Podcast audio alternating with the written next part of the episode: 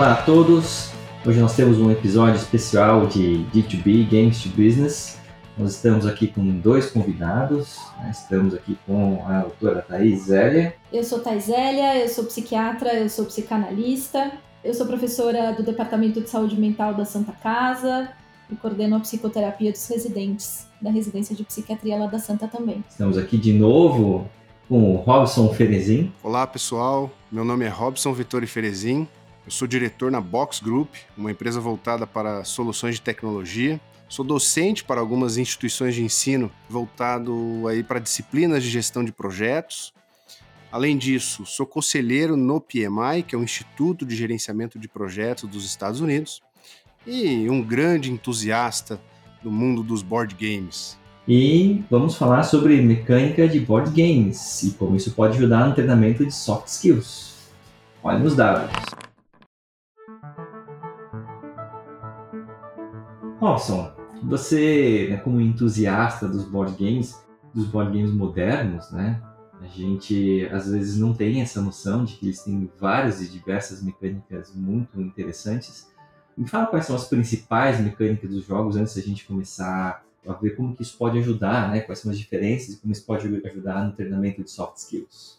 Legal, muito bem. É muito comum a gente confundir a mecânica dos board games com o tipo do board game, né? Nós temos alguns tipos de jogos, podem ser cooperativos ou competitivos, alguns intitulados como Ameritrash ou Euros, mas dentro de cada um desses jogos existem uma série de mecânicas que basicamente são as formas como a gente consegue jogar o jogo. Existem algumas mecânicas bem importantes e bem conhecidas, né, como alocação de trabalhadores, controle de área, colecionar componentes, deck building, desenhar, eliminação de jogadores, force a sua sorte, Universo. leilão, take that. Então, existem uma série de mecânicas que a gente consegue aplicar nos jogos que basicamente corresponde àquilo que você vai fazer enquanto você estiver jogando o board game. Legal. Você já conhecia alguns desses, Thaís? Não. É, eu tenho aprendido muito jogando com Robson essas mecânicas. Eu sou uma pessoa que sempre jogou jogo de tabuleiro, desde muito pequena, apesar de não saber xadrez, que é o mais, né, Mais famoso, clássico né? deles. Eu sempre joguei jogo de tabuleiro, sempre gostei. Tinha uma época da minha vida que a gente tinha uma. Comprava um jogo por final de semana e jogava esse jogo. Eram jogos muito mais simples do que existem hoje em dia. Mas eu continuei jogando, jogo hoje em dia e não tinha noção da mecânica. E aprendendo com o Robson, eu fui descobrindo também quais são os jogos de tabuleiro que eu gosto de jogar. E isso fez muita diferença, né? Ter noção da mecânica do jogo faz o jogo ficar mais interessante. Acho que a gente pode começar então fazendo esse, esse link, né? Fala um jogo que você gosta muito de jogar e a gente vai pensar na mecânica e como que isso poderia ajudar. Eu gosto muito de jogar um jogo que chama Eldritch Horror. Ah, sim, sim. Muito bom. O Todo Eldritch, mundo fala que é o mais difícil. Mentira, viu, gente? Joguei jogos muito mais difíceis. legal. A Thaís ela comentou aqui pra gente sobre o xadrez, né? O xadrez é um jogo milenar, considerado jogo de tabuleiro, que é um jogo competitivo, diferentemente do Eldritch, que é um jogo colaborativo, cuja principal mecânica do xadrez é controle de área. Você controla é, um determinado espaço do tabuleiro e, de acordo com a ação da sua peça, do seu personagem, você obtém vantagem com relação às outras peças. É, o Eldritch também é um tipo de jogo de controle de área. Você domina o tabuleiro, você é, coleciona cartas também, faz o improve dos seus personagens. Esse tipo de building, tanto de cartas quanto de componentes, né, nós chamamos de deck building, também está presente no Eldritch, que acho que é o jogo preferido aí da Thaís. Como ela falou, o Eldritch é um jogo assim de peso médio pesado, né? Mas nos últimos dias aqui que nós estivemos jogando, nós jogamos jogos aí mais difíceis que esse É. e mais, né? E, e diferentes também, com diferentes mecânicas. eu acho que saber que o Eldritch é um jogo colaborativo e ter essa noção, assim, mudou minha visão de board games. Acho que essa é a principal questão. Eu gosto de jogos colaborativos. Legal. Só para dar contexto, assim, a gente está fazendo praticamente uma imersão aqui no, nos board games modernos, né? A gente jogou nos últimos dias, pelo menos aí, quantos? Acho que uns 20. 10? Mais? Mais? Mais. É, a gente jogou muitos, muitos jogos e a gente acabou jogando jogos mais pesados do que o, o Eldritch, né? que foram muito legais também. E o seu jogo preferido, ou um dos seus preferidos? Um dos meus jogos favoritos, ele se chama Bruxelles 1893. Ele é um jogo aí que tem três mecânicas interessantes, que é alocação de trabalhador, tem uma fase de leilão e tem um deck building, que é a construção e coleção de cartas, né? Para mim, um jogo fantástico, não muito pesado, ele é um médio pesado, de um autor que até hoje só fez esse jogo. Já pesquisei outros Nossa. jogos. Só fez esse? Até agora sim. Porque esse é, outro, esse é outro ponto, né? Existem autores de jogos, essa é outra coisa que a gente aprendeu também, né? O pessoal Sim. vai gostar de saber disso. Existem autores de jogos, pessoal, e pessoas que fazem vários jogos, né? E que são autores aí de peso. Sim, é, o, o próprio jogo que nós jogamos recentemente, que é o Escape Plan, é de um autor que se chama Vital Lacerda, um português muito famoso no mundo dos board games em construir jogos mais pesados, né? E talvez um dos mais famosos a nível mundial se chama Stefan Feld, um dos autores de jogos mais renomados que existe no mundo e mais conhecido, né? Os jogos dele são muito conhecidos, publicados no mundo todo. Mas o Bruxelles, voltando a esse meu jogo favorito, né? Ele tem alocação de trabalhador, tem, tem uma questão de leilão e uma construção de cartas e um deck building muito legal que eu adoro. Eu devo ter mais de 100 partidas já jogadas no, no Bruxelles e eu me considero até um especialista aí nesse jogo, um estudioso desse jogo que eu gosto muito dele. Eu acho que você podia explicar pra gente essa terminologia, né, que você tá usando, o que é essa parte do deck building? Quais são as três que a gente vai falar hoje, pelo menos? Tem várias coisas, né?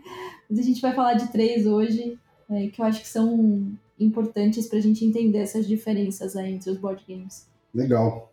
O deck building, que a Thaís perguntou, é basicamente uma construção de componentes normalmente relacionadas a um deck de cartas. Então, quanto mais cartas você conseguir colecionar e combar essas cartas, né, de forma que uma carta ligada à outra te proporcione um, uma vantagem competitiva no jogo, um poder diferenciado para o seu personagem, é o que nós chamamos de deck building. O deck building ele nasceu, na verdade, né, com um jogo que se chama Dominion, é um dos jogos aí de deck building mais famosos no mundo todo, né? Existem uma série de versões, expansões Uhum. para esse jogo. Mas particularmente eu gosto muito do Clank. Clank, ele é intitulado como um deck building de aventura. É um jogo Legal. muito legal em que você precisa entrar no subterrâneo de um terreno, coletar recursos e ouro e voltar para a superfície antes que o dragão te, te ataque, né? Concórdia é outro jogo fantástico, né? Ele tem vários mapas, mas ele se passa basicamente na região da Itália e seus arredores, em que você precisa colecionar cartas para que você tenha melhores poderes no seu jogo. E em paralelo a isso, são essas cartas que também te dão pontuação no final do jogo. Então, você colecionar cartas é muito interessante, porque amplia as suas opções de ação e faz com que você vença o jogo. São dois jogos aí bem legais que eu adoro, né? Mais o Dominion, que foi o precursor aí dessa mecânica de deck building. Vida, né, gente? Porque é isso que a gente faz, né? É, vai colecionando as coisas. Agora, quando você fala de deck building, é o mesmo mecanismo de, desses jogos, o Magic, é, Pokémon, que o pessoal joga, em que você né, prepara o seu deck, seu baralho e vai duelar contra o outro? Sim, exatamente. Exatamente. Quanto mais você conseguir compor essas cartas, combar essas cartas, vincular essas cartas, melhor é o poder do seu personagem, mais opções de ações que você tem e maior é a sua chance de pontuação no final do jogo. Dá pra gente fazer um vínculo direto com esses exemplos que você deu. Legal. Só, só para avisar o pessoal que está ouvindo, a gente está gravando praticamente ao, ao ar livre, então se vocês ouvirem um cachorrinho latindo ou um carro passando faz parte aqui da, da trilha sonora. Isso mesmo. É. Então tá. Né? Quando você pensa então numa estratégia de deck building, o que, que é importante para o jogador pensar? Como é que ele se planeja para poder vencer uma partida que tenha essa mecânica? Muito bem. Deck building ele tem como característica um planejamento a médio e longo prazo, né? Então, de nada adianta você pegar uma carta de um determinado tipo que uma faça arma muito poderosa que você não vai conseguir usar agora. Um né? armamento que você não vai conseguir usar agora se você precisa de outras para poder construir aquele armamento melhor ou que te dê um bônus, um uma habilidade para usar o armamento, uma né? habilidade maior. Então, eu acho que o planejamento a médio e longo prazo ele é fundamental para o deck building, que você possa ir melhorando o seu personagem, construindo essas cartas e fazendo com que ele se torne mais forte, mais habilidoso e automaticamente essas cartas elas dão pontos no final do jogo. Outros pontos importantes, características importantes do deck building, e até trazendo um pouco para a questão de desenvolvimento né, de pessoas no meio organizacional, eu acho que tem uma questão de melhoria contínua, porque você vai melhorar o seu personagem, o seu equipamento ao longo do jogo, você se sente é, se fortalecendo, uhum. você se sente ficando mais importante, ficando mais forte, ficando mais evoluindo, imponente. Isso, a característica da evolução ela está muito presente no deck building também. Então essa melhoria contínua, eu acho que é algo que a gente pode citar nos jogos de deck building. Eu traduziria um pouco assim, né? Da minha experiência, né? Trazendo que eu brinquei que é vida é currículo, né? Você vai ali juntando as cartinhas e fazendo o currículo do seu personagem, né? E como que ele vai atuar e quais são as coisas que você vai. Qual a sequência que você vai fazer esse currículo. Muitos jogos vai importar a sequência. É, como eu falei, né? Não adianta você ter uma arma, às vezes, sem você ter uma armadura, por exemplo, num jogo. Então, a sequência também é importante. Mas eu acho que é o currículo que você vai construindo ali, né? E as, as habilidades que você vai ganhando com isso. É, o próprio Munchkin, que é um jogo Sim. super conhecido, né, no mundo dos board games e, e introdutório. Quem ganhou, quem ganhou da última vez? quem ganhou, não queria falar nada aqui. Ele é um deck building puro, assim. Imaginem o Munchkin, para quem conhece, né, ele é deck building puro. Então, dá para fazer uma boa analogia aí ao Munchkin também. Deck building, eu acho que ele também dá para a gente olhar a parte do engajamento né, das pessoas, que é você sempre se preocupar em evoluir, em melhorar, em estar engajado com, com o seu personagem, com os seus componentes, né? Existe uma questão bem interessante de combo. Então, puxa, eu preciso muito daquela carta, porque se eu pegar essa carta, ela, ela junto com essas duas que eu tenho aqui, eu vou fazer com que o meu personagem fique bem mais forte. Então, a gente faz o possível e o impossível para conseguir aquela carta, uhum. combar com outras duas ou três ali, para ter uma vantagem competitiva no jogo. Então, isso é bem legal. Quer dizer, acho que essa, essa habilidade, né? A gente fala do, do, de soft skills, né? A gente fala de treino de habilidades sociais, e uma delas é conseguir fazer esse planejamento a médio longo prazo. É você evitar colocar suas fichas ali numa recompensa imediata, sendo que se você segurar um pouco mais e se planejar, né, e conseguir gerenciar a sua ansiedade, você consegue ter né, uma recompensa maior daqui a algumas rodadas. Acho que uhum. esse adiamento de recompensa é uma das coisas que a gente pode então treinar com uma mecânica de deck building, né? Com certeza. Isso está presente em todos os jogos de deck building, sem dúvida nenhuma. Eu vejo também a parte de otimizar processos, que com esse combo de cartas, né, a gente consegue otimizar as nossas ações, fazer as coisas de uma forma mais rápida, é, mais evolutiva, mais assertiva, né, do que se nós estivéssemos limitados apenas ao nosso personagem ou a alguns componentes que nós tenhamos no início do jogo. Então, a parte de otimizar processos e otimizar as ações no nosso jogo com combos maiores e melhores, eu acho que também é uma analogia que a gente pode trazer aí para o nosso dia a dia empresarial, né? Pensando em soft skills também, você, quando você monta o seu baralho, né, e vai ali montando o seu currículo, voltando até para o Munchkin, né, assim, você tem que pensar no outro também, né? E em como você tá vendo o baralho do outro ser construído, né? É claro que ali no jogo a gente está competindo, mas quando a gente pensa em equipe, você saber também como é que está sendo construído o currículo do outro pode fazer você querer melhorar o seu currículo, perceber ali as nuances de como o outro trabalha, de como o outro funciona, vai fazer a gente ter uma interação entre a equipe muito melhor. Sem dúvida. Isso serve para jogos cooperativos. O próprio Eldritch é um deck building. Você Sim, coleciona verdade. cartas ali que são é, os armamentos, por exemplo, e observar que armamento ou qual é a especialidade do seu companheiro ali, do seu do outro personagem do jogo, é importante para você saber que arma que você vai comprar para construir o seu baralho e equilibrar essas forças, né, de forma que vocês tenham sucesso é, na Coletivo, missão né? coletivo. O Eldritch é bem clássico nisso, né? Porque não adianta. O, o Eldritch é um jogo que a gente tem alguns tipos de personagem, vamos dizer assim, né? Personagens que são mais mágicos, personagens que são mais de luta, personagens que são mais De observação, de né? observação, mais inteligentes, né? Tem ali uma meia dúzia de classificações ali, conforme a pontuação dessa classificação, você tem um tipo de personagem. Se você compõe, né, coletivamente personagens iguais, você perde o jogo. Sim. Sim. Você perde o jogo. Então você vê, né, você observar como que o baralho do outro está sendo construído também, pra mim é uma mudança de habilidade. Sim. Você tem que olhar, né, o seu coleguinha. Acho que essa é é uma coisa que a gente aprende bastante no Eldritch, mas juntando ainda com essa coisa do deck building, você tem que então ter um deck building coletivo, né?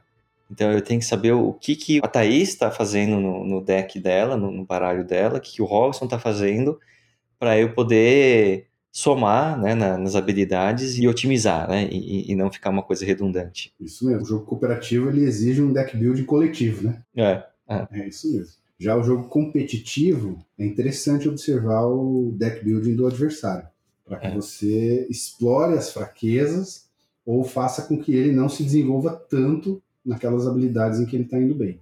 a, a partida de Munchkin que a gente jogou, a Thaís ganhou, né? E você ficou ali segurando umas cartinhas até o final, né? Para usar no momento certo. Sim. É, eu segurei algumas cartas e eu ganhei o jogo depois de uma batalha do Vitor e, e do Robson ali, Nossa. onde eles acabaram com as cartas deles, né? E É. aí ninguém conseguia aumentar a pontuação do meu monstro para quem joga Magic. E eu matei o último monstro que era necessário para mim, né? Sim.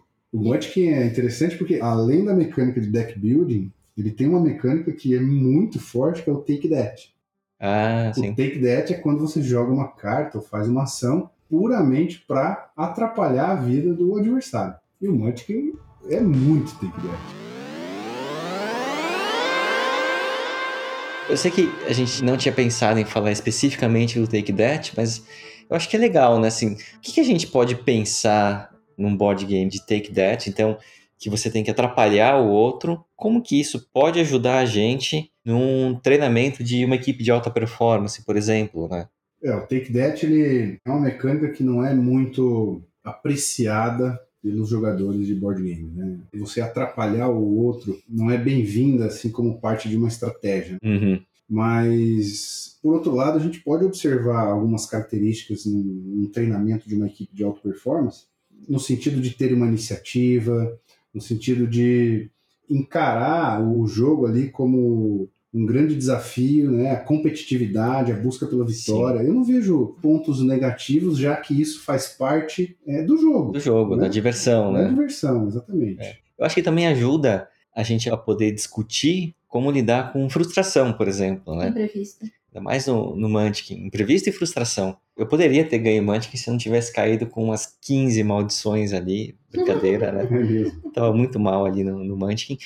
Mas eu acho que você observar isso na sua equipe, quem lida melhor com a frustração dentro de um, de um ambiente que é para ser lúdico, que é para ser divertido, Uhum. depois trabalhar isso né, no, no debriefing, né, na devolutiva, eu acho que é, é uma ferramenta importante, bem interessante, aliás. É, eu acho que os board games, de um modo geral, por se tratar de jogo, em sua maioria, competitivo, né? Existe essa questão da frustração independente da mecânica. A gente lida a todo momento com ações bem executadas. Quantas ações a gente faz e fala, puxa, acho que não foi a melhor coisa que eu poderia ter feito na minha jogada agora, né? Uhum, E no final você perde o jogo. Então, a frustração ela, ela é algo interessante, até para o desenvolvimento de crianças. Sim. Saber perder, né?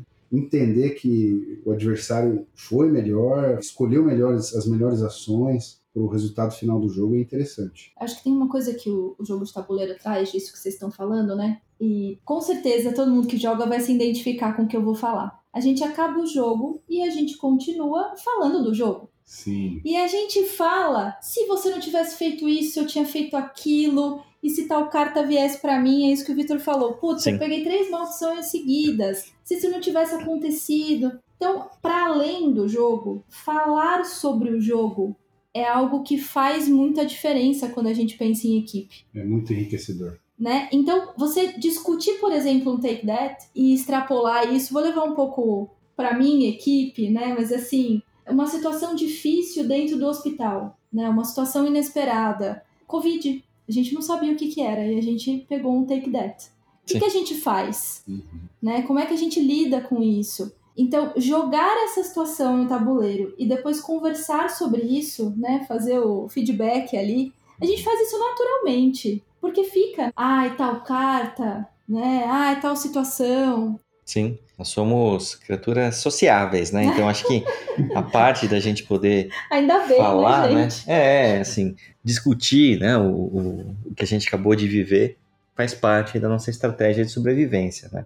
Principalmente quando bem executada. Não, e é uma fonte de aprendizado enorme, né? Você debater sobre o tema, isso a gente leva para o lado profissional mesmo, né? Dentro da gestão de projetos, que é a minha área, por exemplo, nós chamamos isso de lições aprendidas. Ao final de cada projeto, né, ou de cada sprint, dependendo da metodologia que é utilizada em projetos, é fundamental e super importante que seja discutido tudo aquilo que nós fizemos de certo e o que, que a gente pode melhorar para os próximos projetos, para que a gente tenha cada vez mais sucesso, né? E debater sobre a experiência do jogo após o jogo, isso é muito legal. Eu diria que é mais importante ou tão importante quanto jogar mesmo, sabe? Sim. O aprendizado é muito legal. Falando em aprendizado, então, vamos falar da, de uma mecânica que eu nem sabia que era um, um tipo de, de mecânica, que a gente teve, talvez, opiniões diversas aí a respeito dela, que é a mecânica de leilão. Robson, me fala aí, o que, que é uma mecânica de leilão? É, a mecânica de leilão ela é uma mecânica em que uma carta, um componente, alguma situação no jogo está sendo disputada, né? E os jogadores eles competem por esse componente, por essa carta ou por essa situação. Existem várias formas de leilão, né? O leilão ele pode começar pelo jogador inicial e não dar voltas na mesa, ele pode dar voltas na mesa. Então, dependendo do tipo de, de leilão, ele corre de uma forma diferente. Mas basicamente é quem der mais leva. Uhum. Basicamente é isso, né? É o que nós estamos Sim. acostumados.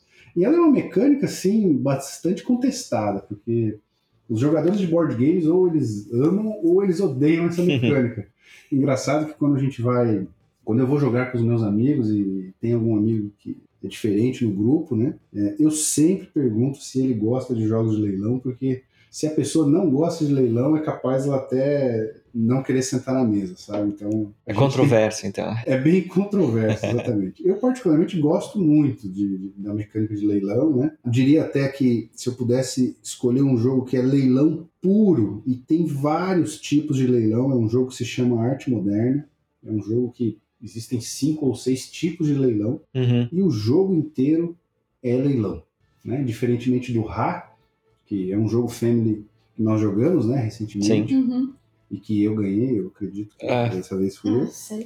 É, o Ra, ele já é um jogo que Ficou tem, juntando o riozinho. ele, tem, ele tem um tipo de leilão. Apenas um Sim. tipo de leilão. O jogador que chama o leilão é o último a dar o lance. E o arte moderna, ele já tem vários tipos de leilão, no qual você tem que colecionar obras de arte, quadros de, de pintores famosos. E aí, dependendo dos tipos de quadro que você colecionar, você faz mais pontos no final. E a mecânica de leilão é isso. Controversa, mas bem interessante. Que acredito que gera uma série de aprendizados também. Sim. Não, muito, porque primeiro que você tem que ter uma noção de quais são as cartas, quais são os tipos de carta, o que que interessa, o que que combina, o que que você tem que pegar, e você tem que sacar que horas que você tem que pegar, né, e que lance que você vai dar para aquilo. Jogo que eu tenho uma certa dificuldade, né? Ficou todo mundo me zoando, porque eu sou uma pessoa muito poupança. Eu não sou uma pessoa bolsa de valores, então eu tenho uma certa dificuldade com esse tipo de jogo. Não é um jogo, uhul, vamos jogar um jogo de leilão. Mas, enfim, saber que é um jogo de leilão talvez não me fizesse sentar na mesa. Não sei, mas não é dos preferidos. Eu preciso treinar minhas habilidades de leilão. É, porque assim, você tem vários recursos, né? Várias coisas que você vai disputar. Todas são interessantes, algumas podem ser mais interessantes, outras menos. E você tem que saber aonde você vai colocar, literalmente colocar suas fichas, né? Porque também não adianta você colocar suas fichas em alguma coisa que depois você não vai ter recurso para comprar o item mais interessante que vai surgir depois, né? Agora, a Thais falou uma coisa interessante, assim, né? Ela não gosta por conta dessa coisa conservadora, né? E, Eu acho que pra mim é um jogo ansiogênico, assim. É. Por que, que, as pessoas elas não, não gostam muito? O que, que elas alegam para você, Robson, quando elas falam assim, ah, eu não gosto muito de jogo de leilão? É, eu acho que essa questão da disputa, da ansiedade, ah. É, ou até de perder tudo num, num lance maldado ali, pode gerar uma frustração maior, entendeu? Então, ele é um jogo que você precisa realmente arriscar bastante em alguns momentos e ser extremamente conservador em outros, né? Então, isso acaba não gerando, talvez não, não gere uma, uma expectativa de crescimento, de ganho contínuo, de evolução, como tem no deck building, né? Sim. O leilão, é, é a cada jogada é tudo ou nada. Então, acho que isso pode prejudicar um pouquinho a experiência dessas pessoas. Eu listei aqui alguns jogos de leilão, enquanto a gente conversava. Eu falei do Arte Moderna e do Ra, mas um jogo sensacional de leilão é o Keyflower. Keyflower é um jogo de leilão que tem alocação de trabalhador envolvido também. É, o Jorvik. Jorvik é um jogo do Stefan Feld. É um a gente vai jogar quando?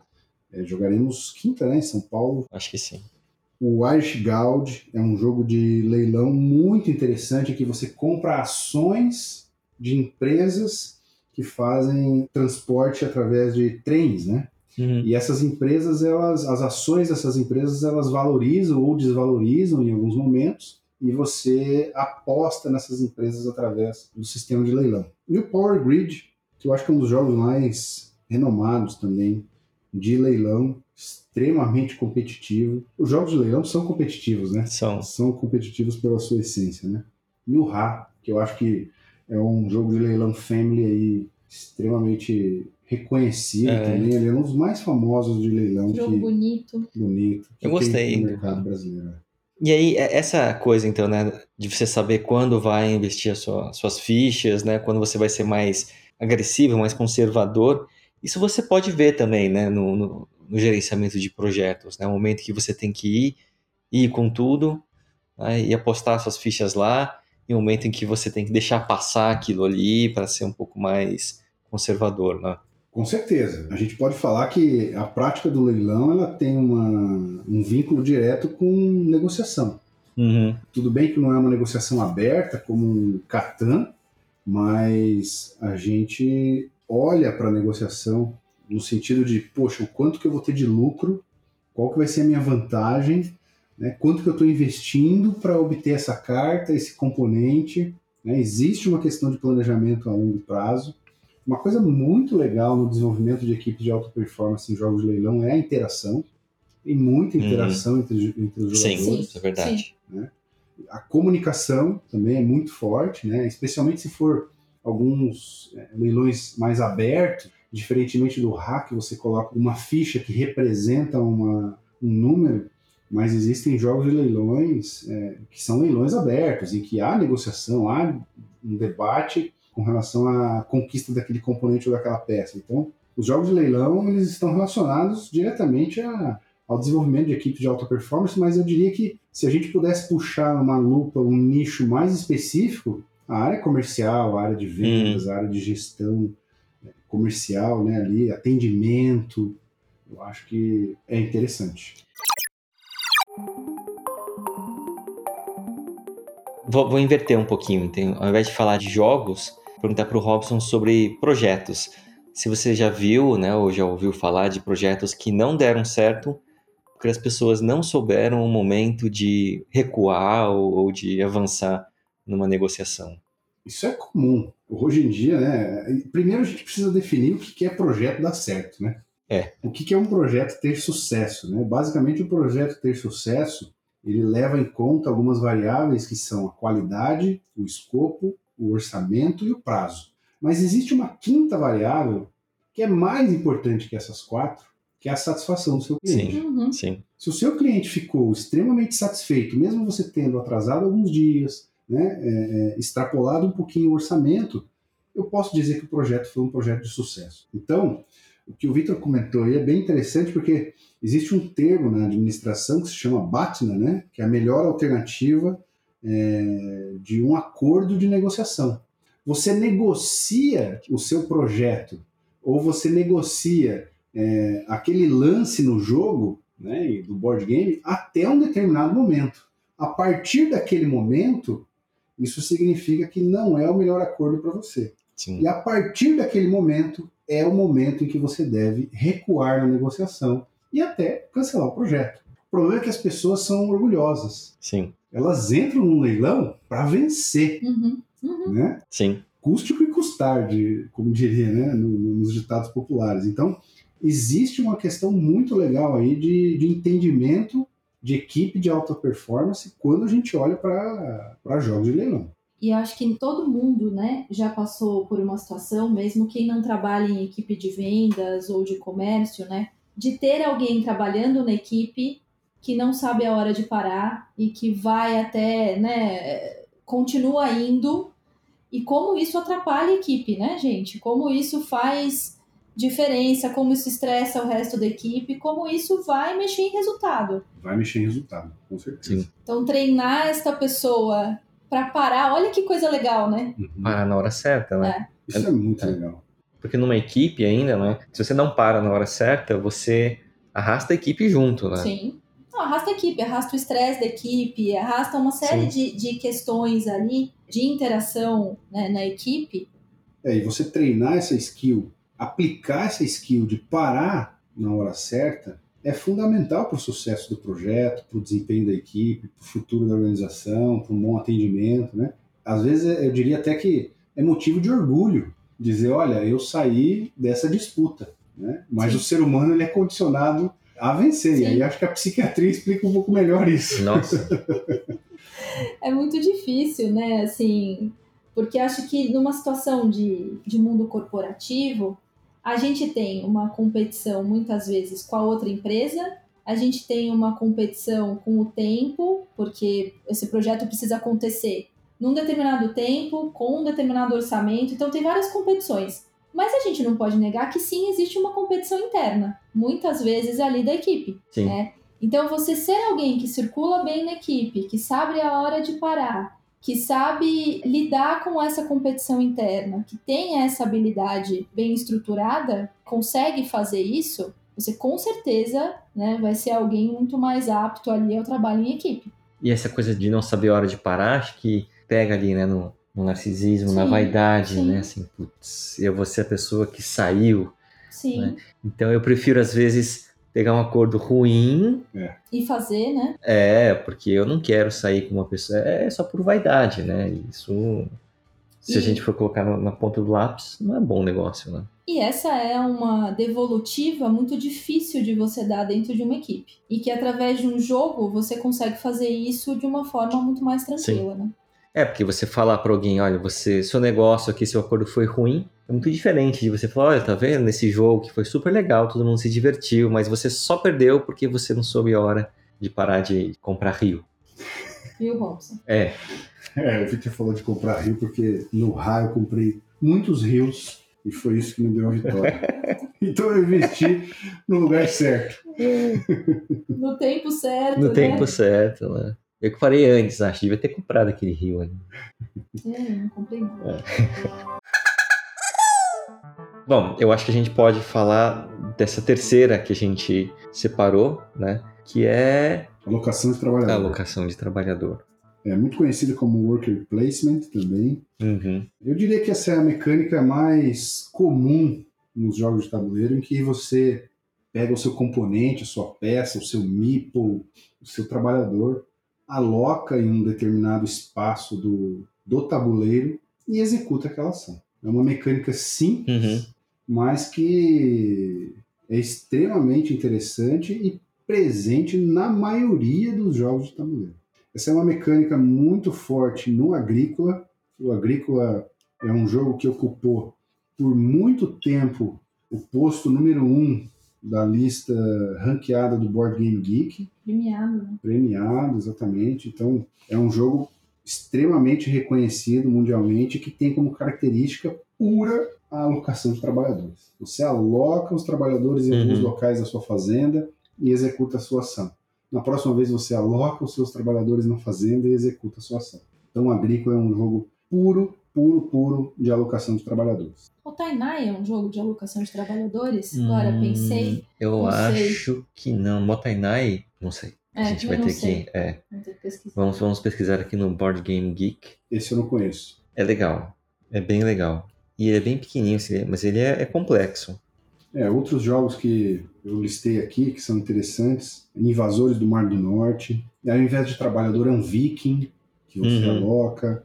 The Gallerist, que é um jogo do Vital Lacerda bem pesado, que eu adoro também. Você aloca o seu trabalhador para escolher as ações ali eh, dentro de um ambiente de pintura de quadros, desenvolvimento de carreira de pintores né, e outros tipos de artista. Fresco, que é um jogo fantástico que vai chegar no Brasil agora em 2021. Keyflower, também é de leilão Uhum. e que tem forte alocação de trabalhadores.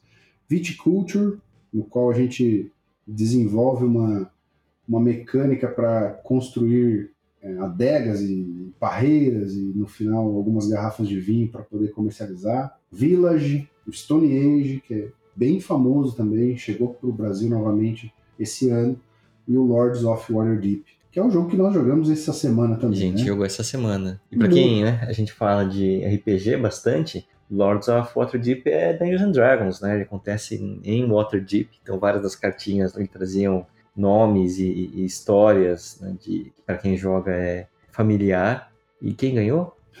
Eu que ganhei de novo, né? Mas dessa vez, assim, acho que mais lavada do que o. Nossa, ele deu a volta no tabuleiro, acabou os pontos, deu outra volta ali. E eu não consegui fazer a primeira curva. Teve um momento no jogo bem legal que o Victor falou assim: Poxa, será que eu, eu abro mão do primeiro lugar e brigo, disputo aqui para ficar em segundo ou eu ainda tento alcançar o Robson para ficar em primeiro? O fato é que ele tentou me alcançar e, e terminou em terceiro. Terceiro. Ele não É. conseguiu alcançar o primeiro também. Eu errei a jogada ali. Quer dizer, errei, né? Não deu, né? Eu acho que a gente tem Infelizmente. que falar de colocação dessa vez nesse jogo. É, exato. Não- É, acho que todo não- mundo- não todo é mundo ganhou, Não todo é mundo ganhou, não é é. Todo mundo ganhou colocação. É, na hora do Munch que ela quer falar de colocação. Tá aí. Ai, ai. Mas é um jogo muito legal. A alocação É. de trabalhadores é muito forte, né? Existe uma pequena construção de cartas ali no deck da sua mão. Tem um deck building leve, né? Sim. Mas ele é um jogo muito forte de alocação de trabalhadores. Um jogo muito legal. Ele não tem no Brasil, mas algumas lojas conseguiram trazer em edições limitadas. O jogo está em inglês, mas é um inglês bem tranquilo e se vocês procuram um jogo de alocação de trabalhador com esse tema, né, Uhum. Sim. que vocês adoram, é, super recomendo, super recomendo. E é verdade, né? Ele, o deck building dele não é uma coisa extensa como outros, outros jogos. Agora, pensando, né? Você tem poucas cartas ali na mão, Na modo mão, de né? dizer. Você vai atrás de uma e depois, né? Uhum. Já tenta executar. É, mas você constrói a sua mão olhando para o objetivo do seu Lorde. Sim. É. Sim. E aí é que tá o que deck é building. secreto. que é secreto. E aí Sim. que tá o deck building. Eu preciso comprar uma carta de quest, qual que eu vou escolher? Então, aí entra o deck building. Mas é leve, Sim. é Uhum. muito leve. Se a gente comparar com Clank, com Munchkin, Dominion, né, Concórdia, é muito mais leve. Ele é muito mais forte no quesito alocação de trabalhador.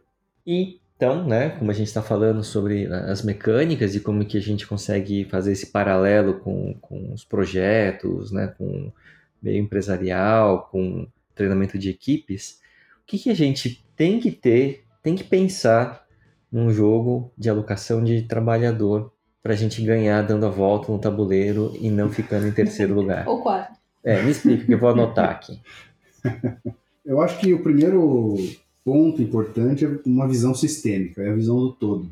Você enxergar todo o tabuleiro, todas as possibilidades e planejar as suas ações de uma forma sequencial que te traga benefícios é importante. Em um jogo de alocação de trabalhador, se você desperdiça uma ação sua, Uhum. ela pesa muito Uhum. pro resultado final do jogo. Poxa, mas é só uma ação. Não. É, nessa jogada eu não fiz nada, sabe? Isso pesa muito. Então, é muito importante a gente planejar as nossas ações antes de realizar. E essa visão sistêmica do todo, né? E aí trazendo para o ambiente empresarial, para o ambiente de projetos, você enxergar todo o projeto que você está eh, gerenciando, ter a, o nítido conhecimento do que cada colaborador teu é capaz de fazer, onde que eu posso alocar cada colaborador no que ele é melhor, no que ele desempenha melhor e no melhor momento, né? Isso traz sucesso para o projeto e isso também traz sucesso quando a gente fala num jogo eh, de tabuleiro relacionado à alocação de trabalhadores. E como quem gerencia esse projeto tem que ter noção de que momento que está este trabalhador na hora de um projeto. Porque muitas vezes, trazendo para a realidade, o seu trabalhador ele não sabe que ele está naquele momento. Tanto num momento bom, de você acreditar e apostar em alguém e falar, não, vai lá, quero você nessa posição. Quanto num momento ruim, falando um pouco do meu lugar de trabalho, assim, né? Tipo, de recuar e falar assim, não, agora ainda não dá para você ir lá. É uma posição difícil, mas é uma posição que faz o time ir mais para frente. Liderança pura. E num jogo de tabuleiro, você é o líder Sim. dos seus trabalhadores, dos seus meeples, dos seus personagens que você vai alocar. Hominhos. Dos Os seus hominhos. Exatamente. É. Então é isso mesmo, Thaís. Muito, muito bem colocado.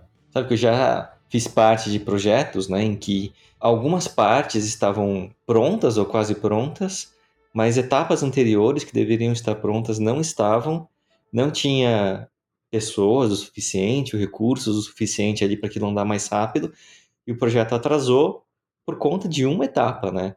Que deveria estar pronta, mas não ficou. É isso que a gente precisa entender.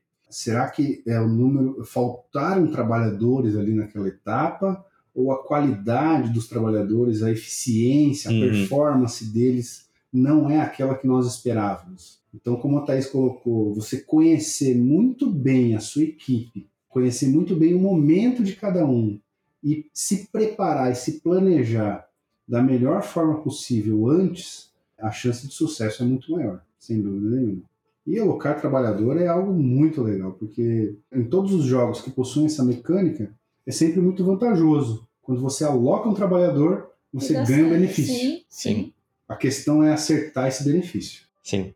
Quer dizer, você, né, gerenciando o projeto, o Robson deve fazer isso direto, né? Esse, esse pensamento aí do que você falou do todo, né? o tempo todo. A visão do projeto como um todo ela é fundamental. Como é que eu vou gerenciar um projeto que eu, eu tenho alguma dúvida desse projeto? Para mim tem que estar muito claro o que nós vamos fazer para que eu possa escolher os melhores, vou chamar de colaboradores agora, né, ao invés de trabalhadores. Trabalhadores é o termo do, do board É o game. termo do board game, né? para escolher os melhores colaboradores para que aquele projeto tenha sucesso. Né? E por outro lado, as oportunidades que existem para que aqueles menos experientes possam aprender, estarem juntos dos colaboradores mais experientes, mensurar muito bem o que nós vamos fazer, quanto que nós vamos gastar, qual que é a qualidade e a satisfação que o meu cliente espera, gerenciar a expectativa desse cliente ao longo do projeto todo é muito importante que a gente tenha sucesso. Não, e saber elogiar alguém, né? Que às vezes um colaborador ou um residente, falando de novo, né, Sim. do, do meu campo, que às vezes se sente, não estou preparado, não vou fazer, não dou conta. Você fala, não, dá conta. É, e não tirar ele do projeto por saber que ele dá conta, inserir ele no projeto, isso também traz um ganho de equipe absurdo e que é uma coisa que você consegue treinar também jogando. Vai lá, né? Sim. É, isso é muito legal, porque é comum mesmo o colaborador levantar a mão e falar, olha, eu Tô fora, não eu tô quero. fora, esse projeto não é para mim. E aí você precisa entender qual é a dificuldade dele. O que, que ele precisa para conseguir dar conta? É, é colar um profissional sênior ao lado dele para esse projeto, Uhum. mas não tirar ele do projeto. Dificilmente eu faço isso. Raramente eu diria que eu faço isso. Eu preciso entender qual é a dificuldade que ele está tendo para que ele consiga realizar esse projeto, mas tudo bem, esse não, mas o próximo sim. Sim, Sim. Né? E aí que tá. mas realizar como equipe é realizar, né? Exato. Ele, Então, ele parte separado. É, é, então assim, você estar num projeto, que talvez você precise estar colado num sênior, mas que você fez parte, teu nome tá lá nos créditos, isso vai te trazer um- uma força e, de novo, uma habilidade para estar no próximo que é muito importante. E é algo que a gente não consegue medir, né, gente? Assim, de outra forma, senão sem falar de soft skills, né? Sim. Porque você precisa, né, ter essa visão global aí que o Robson falou.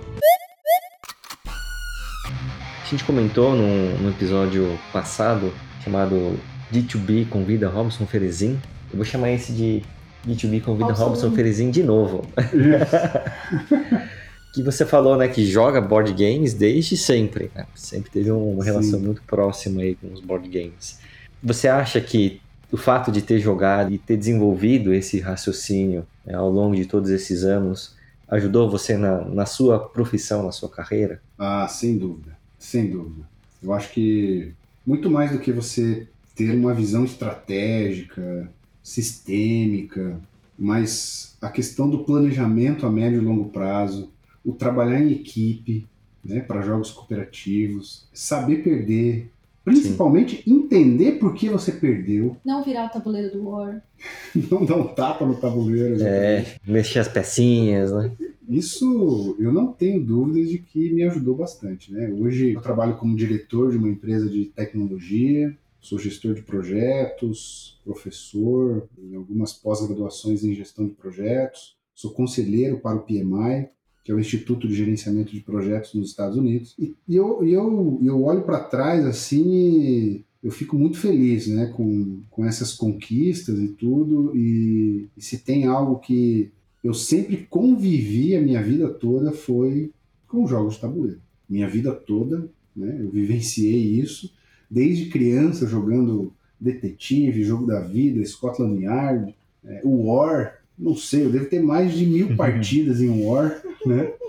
E de 2014 para cá, War 1, War 2, War É. Atenas. Qual que é? O Grécia, Atenas? Qual que é? o- Vikings, Vikings. Império Romano, É. exatamente. E de 2014 para cá, é, eu deixei um pouco de lado esses jogos mais é, tradicionais e fiquei mais adepto a esses jogos mais modernos, que são jogos mais inteligentes, com menos sorte, Sim. com uma interação maior, um planejamento maior, uma estratégia maior. E eu não tenho dúvidas de que me ajudou bastante. E se vocês aí que estão nos ouvindo têm filhos em casa ou são já adultos, eu recomendo muito a ingressar nessa vida aí do- dos board games aí, porque eles desenvolvem uma série de, de skills nos trabalhadores. E os trabalhadores, os colaboradores. E faz muita diferença sair desses tradicionais, né? Nossa, é um outro jogos. mundo, né? É um outro mundo. Eu acho que a gente começa, né? Não tem como. é, vocês estavam falando aqui, eu tava pensando, qual foi o primeiro jogo de tabuleiro que eu me lembro? Tirando dama, torrinha, enfim, essas outras coisas, né? É, eu me lembro de um jogo que eu tenho ele até hoje, né? Que eu acho que é o meu querido, que chama Enigma do Labirinto, é um jogo da Grow. E é um jogo que tem, sei lá, na minha mão, acho que uns 35 anos. Sim. Talvez um pouco menos. Tá lá. Tá lá. E é um jogo de sorte, não é, é um jogo de um pouco de raciocínio, de um pouco de estratégia, mas é um jogo de sorte também. Mas o que, que faz, né, a gente continuar nessa vida de jogo de tabuleiro e vir para esses jogos mais inteligentes e conseguir pensar sobre esses jogos mais inteligentes, né? Eu acho que é uma mudança ali importante. Sair do War e vir pro Eldritch é...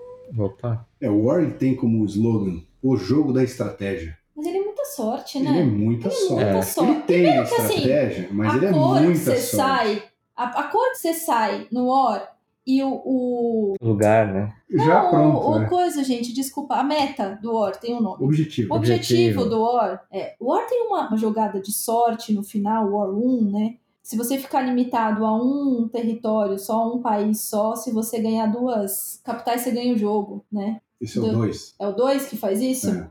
Tipo assim, é, entendeu? Assim, não... É, ele é muito sorte. E aí você olha para banco imobiliário, Sim, Sim, é, é sorte. só sorte. sim. jogo da vida. Sim. Você Não, joga jogo o dado, anda com É. o carrinho e. Né? Então, isso, isso ficou para trás. Hoje, quando a gente fala em jogos de tabuleiro modernos, né? É, a sorte, ela existe? Ela existe. Mas Sim. ela é pequena.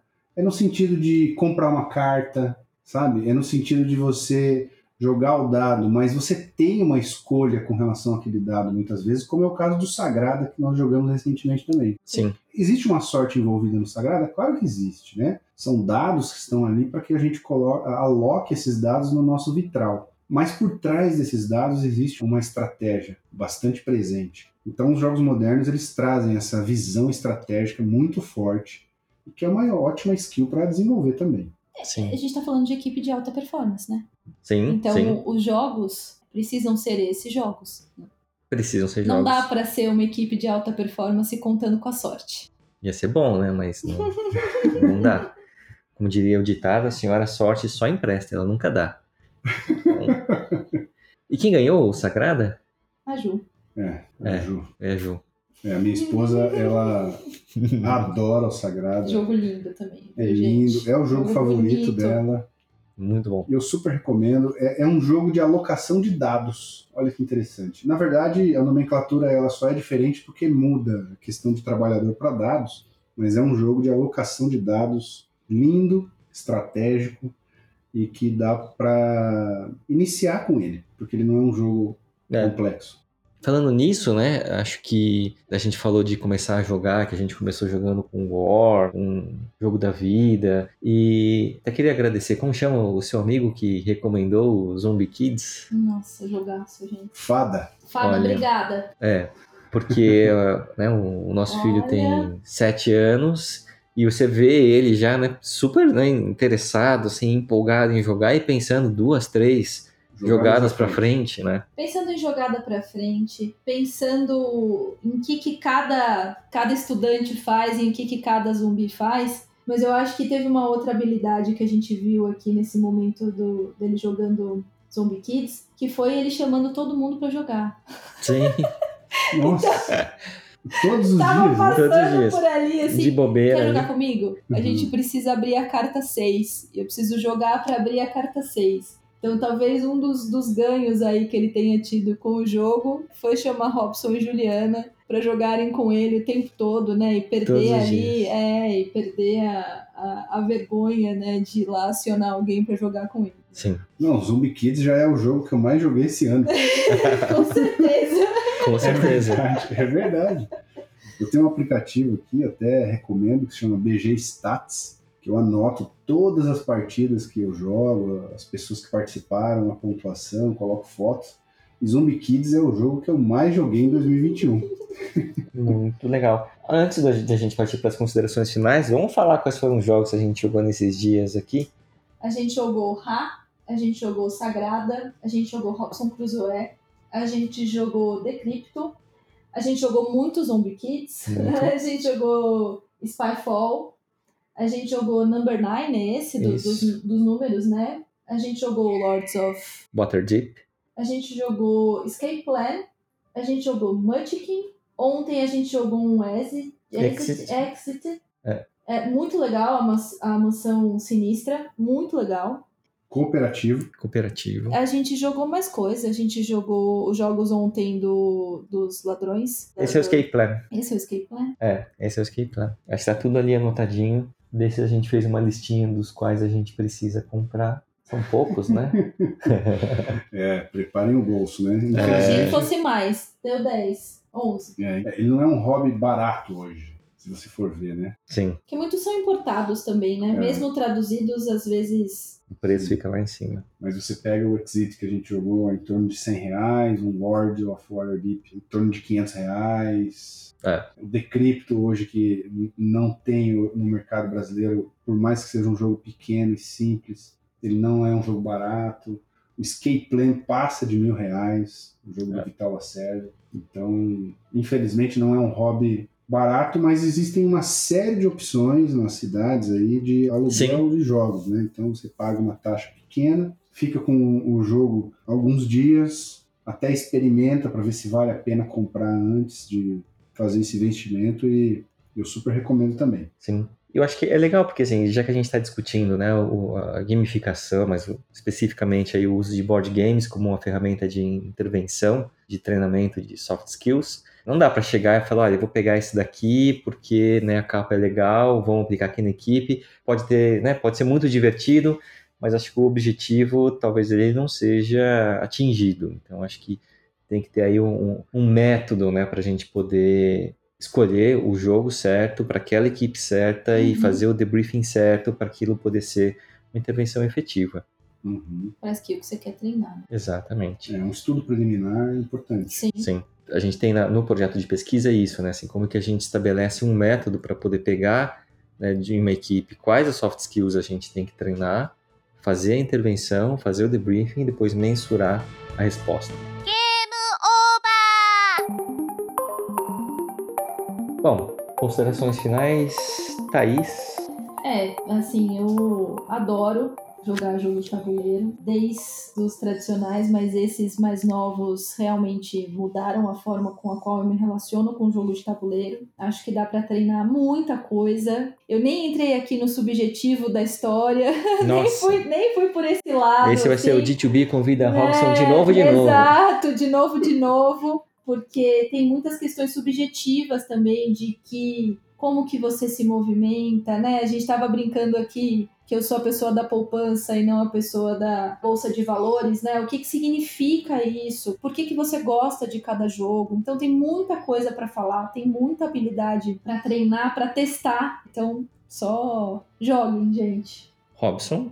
Muito bem, muito obrigado pelo convite mais uma vez muito feliz de estar aqui com vocês, dessa vez jogando já há muitos dias, né? Que é algo que faz parte do meu DNA. Eu sou um board gamer fanático. Eu leio sobre isso, eu estudo sobre isso, eu falo sobre isso, eu pesquiso sobre isso todos os dias. Todos os dias. Uma coleção aí que passa de 180 jogos já. E falar de, de board game e relacionar esse tema que eu amo tanto com estratégia empresarial, soft skills, gestão de projetos, aí eu tô no paraíso, né? Pô, muito legal. Muito bom. Então, é isso. Eu queria agradecer. É, na verdade, a gente vai jogar e vamos ver quem vai ganhar. E aí eu vejo se agradeço ou Qual não. Qual é o né? próximo? Qual que é o próximo que a gente vai jogar agora? Hoje tem Broom Service. Broom Service. Qual que é o mecanismo do Broom Service? Broom Service é controle de área. Controle de área, tá bom. Você vai movimentar suas bruxinhas para controlar a área do tabuleiro, colecionar componentes, fazer as poções e entregar nos castelos. Porra, porra. Depois a gente lá. conta quem ganhou. Deve ter sido eu. Obrigado, pessoal. Guardem os dados